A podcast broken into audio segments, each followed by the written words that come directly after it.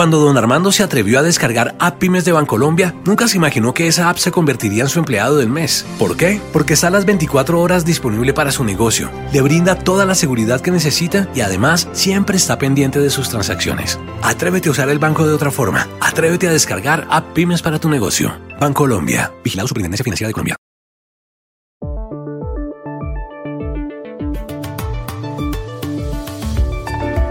Luis Arce es el nuevo presidente de Bolivia. Por una diferencia notable, arrasó el domingo a su principal adversario, Carlos Mesa, en la primera vuelta de los comicios. Sus seguidores han celebrado el triunfo.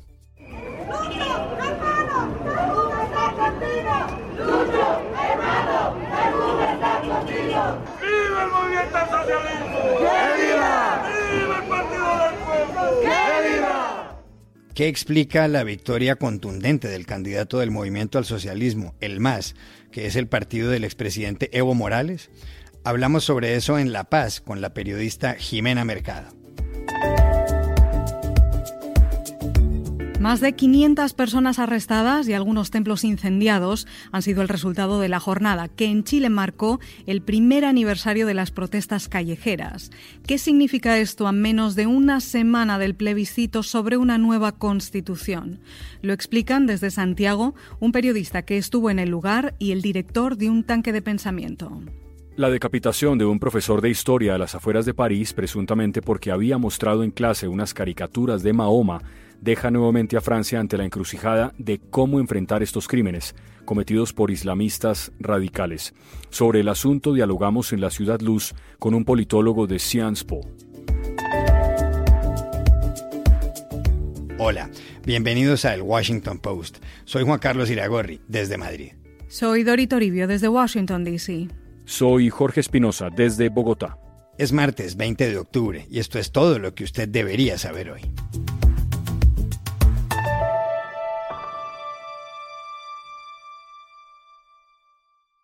Luis Arce barrió en las elecciones presidenciales en Bolivia.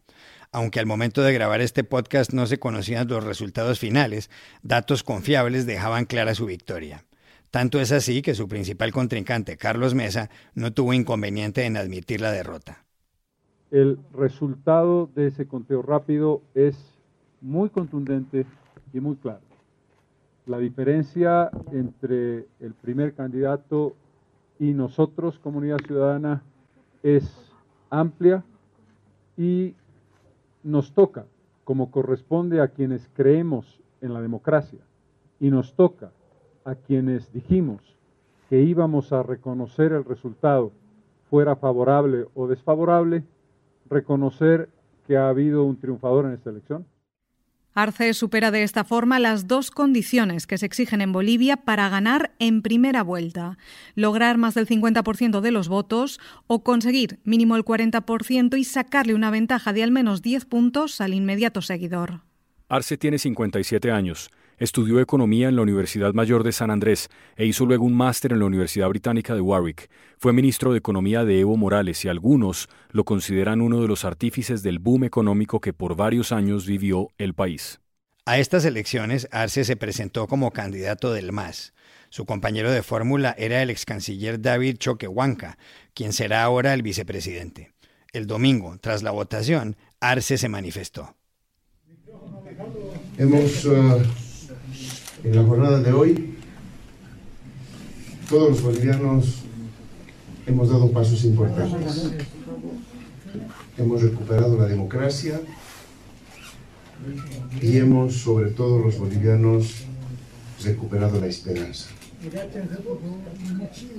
Una jornada que felizmente y de acuerdo a lo que el pueblo boliviano está acostumbrado a hacer, una jornada pacífica, tranquila, en la que todos los bolivianos, la gran parte de los bolivianos, han acudido a las urnas a emitir su voto. El expresidente Evo Morales, que se encuentra exiliado en Argentina después de que en noviembre de 2019 debiera marcharse del país cuando los militares le quitaron el respaldo, un hecho que él calificó de golpe de Estado, también se pronunció. Lo hizo ayer por la mañana. Tarde o temprano vamos a volver a Bolivia. Ese no es el debate. Y si hay tantos procesos, son parte de una guerra sucia, tantas mentiras. Morales abandonó el país tras acusaciones de fraude en las elecciones en las que se declaró vencedor hoy hace exactamente un año.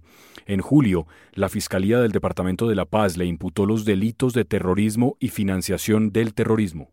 ¿Qué explica la contundencia del triunfo de Luis Arce, sobre todo cuando muchas encuestas señalaban que habría segunda vuelta? Consultamos en La Paz a la periodista investigativa Jimena Mercado. ¿Qué sucedió en Bolivia este domingo 18 de octubre?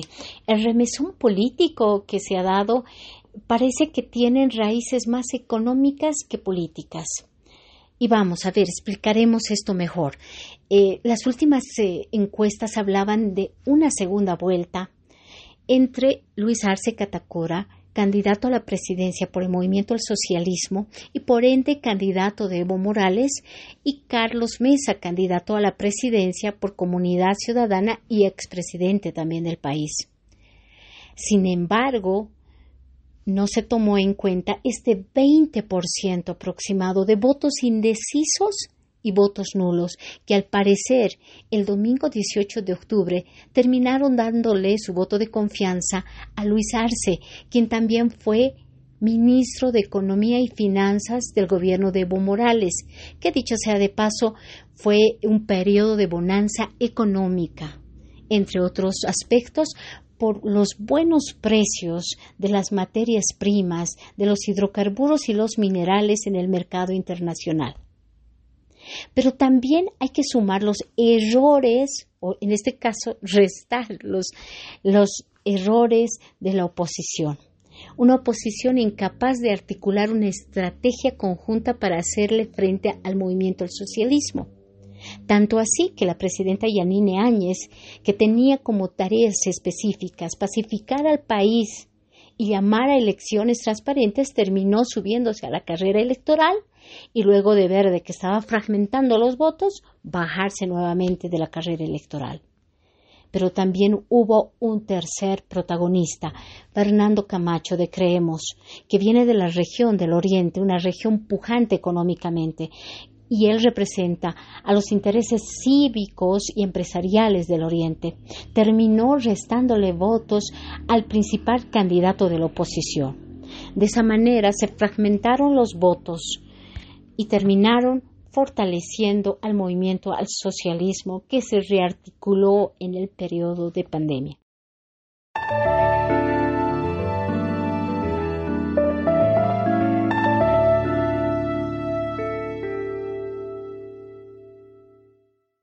Más de medio millar de personas arrestadas y dos iglesias incendiadas.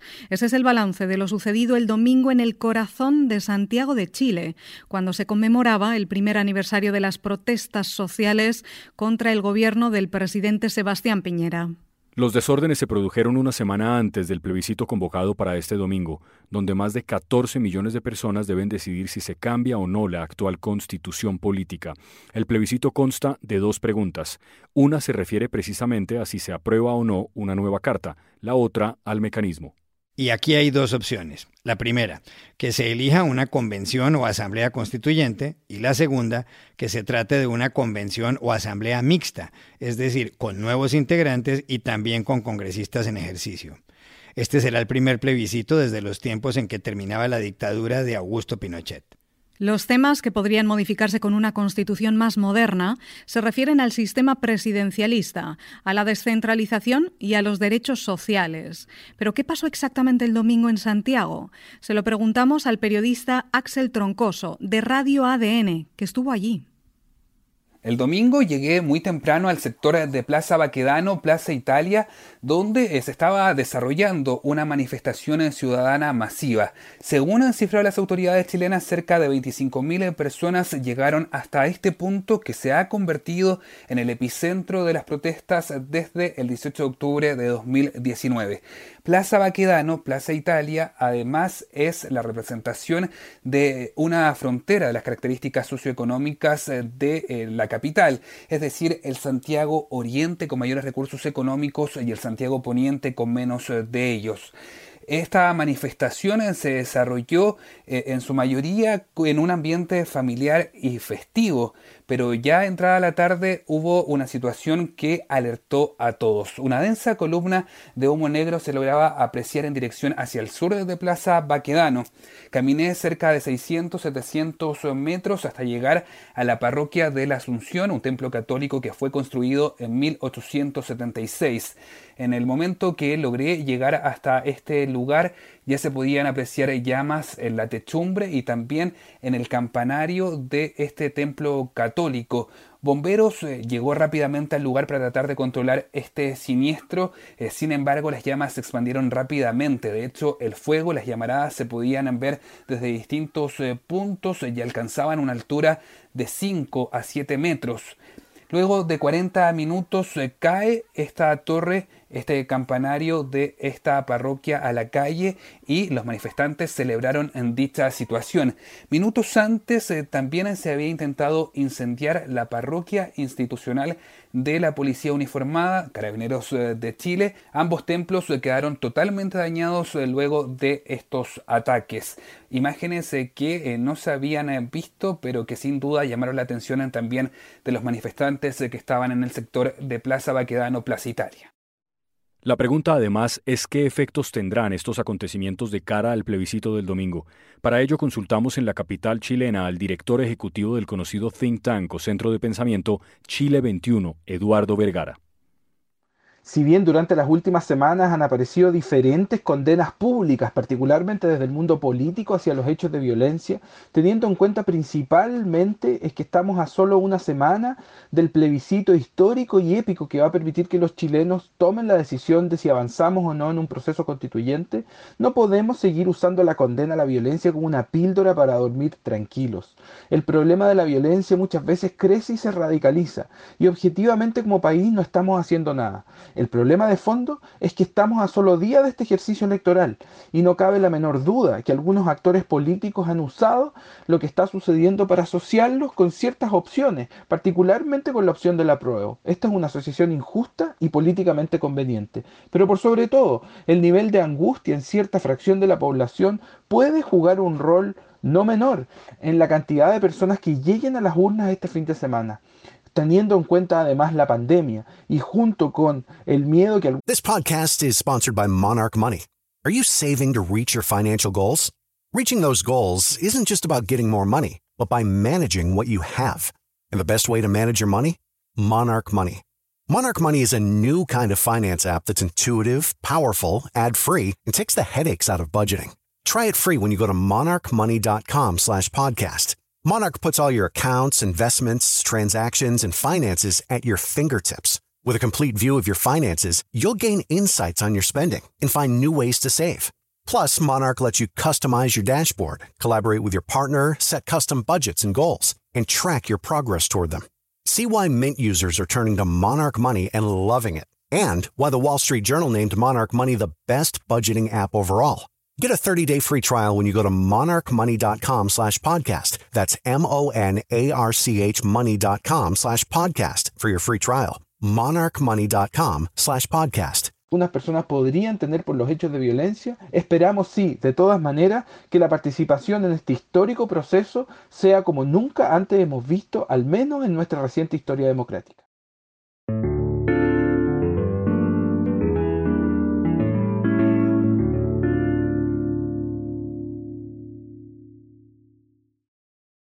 Este post es presentado por Bancolombia. Atrévete a descargar App Pymes para tu negocio y usa el banco de otra forma. La muerte por decapitación de un profesor que dictaba clases de historia en un colegio a las afueras de París ha conmocionado a Francia.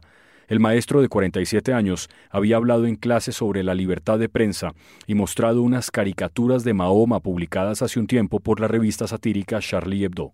El profesor enseñaba en un colegio en Conflans-en-Tonorin, una localidad de más de 30.000 habitantes situada a unos 24 kilómetros de la capital.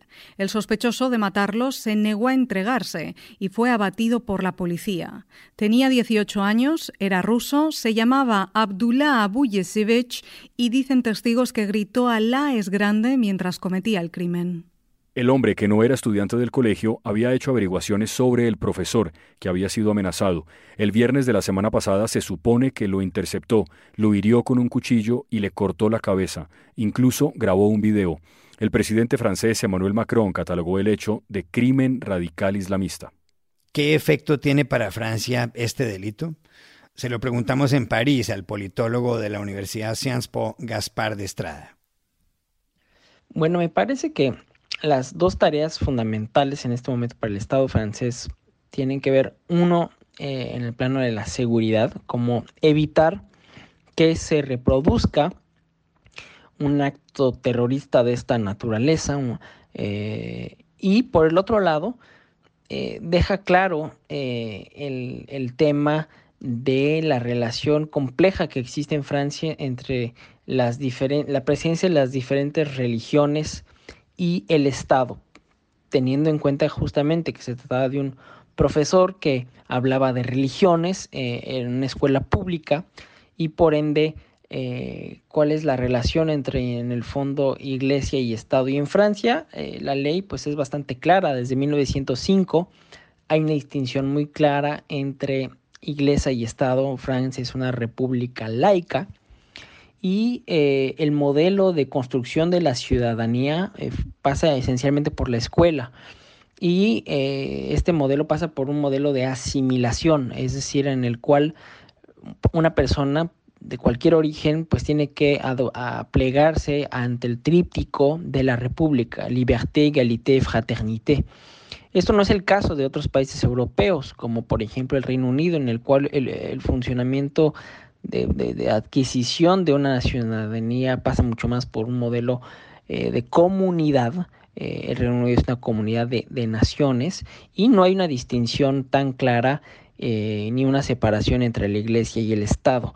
yo creo que ese es un punto fundamental que ahorita está entrando en el debate público, es decir, cómo hacer que exista una coexistencia entre la religión musulmana y la república eh, eh, eh, francesa, que ese es un poco el debate, digamos, más allá del acto terrorista indescriptible y condenable, condenable de, cualquier punto de vista. Yo creo que el tema este de la presencia de la religión en la escuela y por ende en el Estado es un, es un verdadero tema de debate en Francia. También le preguntamos a Gaspar Estrada cómo puede Francia enfrentar legalmente lo que ha ocurrido. Pues yo creo que Francia ha eh, digamos, desde hace mucho tiempo eh, desarrollado una serie de, leyes muy estrictas, muy duras contra el terrorismo, lo cual de hecho les había, le había permitido a Francia evitar actos terroristas de Al Qaeda después del 11 de septiembre, contrariamente a otras a otros países europeos como España o el Reino Unido. Sin embargo, estas leyes también se quedaron rebasadas por la evolución de los movimientos eh, terroristas. Y eso quedó claro después de los atentados del 2015 y lo vemos de nueva cuenta con este último atentado terrorista. Me parece que eh, Francia tendrá que repensar este, justamente su acción contra estos movimientos eh, islámicos y bueno, ya se está generando un debate en ese sentido en el Congreso.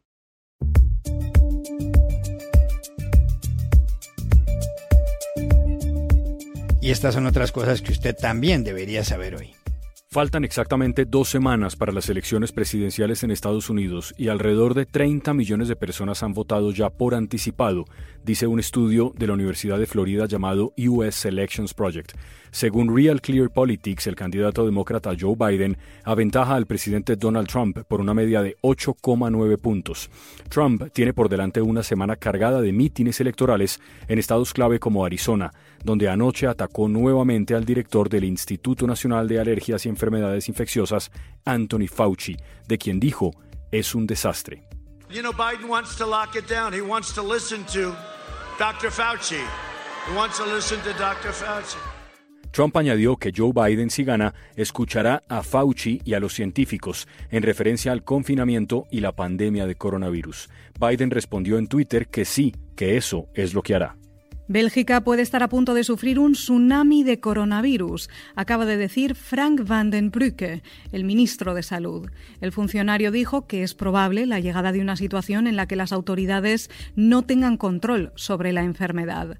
Además, señaló que algunas zonas arrojan los peores resultados de Europa. Bélgica ocupa el tercer lugar en muertes por cada 100.000 habitantes, según las estadísticas de la Universidad Johns Hopkins. El sábado, Jacinda Ardern fue reelegida primera ministra de Nueva Zelanda. Su partido, el Laborista, logró el 49,1% de los votos, lo que representa 64 de los 120 escaños del Parlamento, es decir, una mayoría absoluta. Hay un dato impactante sobre su gestión. Nueva Zelanda tiene la tasa de mortalidad por coronavirus más baja de la Organización para la Cooperación y el Desarrollo Económicos, la OCDE, cinco fallecimientos por cada millón de habitantes. Y aquí termina el episodio de hoy de El Washington Post, El Guapo. En la producción estuvo Cecilia Favela. Por favor, cuídense mucho. Y pueden suscribirse a nuestro podcast en nuestro sitio web, elwashingtonpost.com, seguirnos en nuestra cuenta de Twitter, arroba el post, y también nos encontrarán en Facebook, buscando el Post Podcast. Chao, hasta mañana.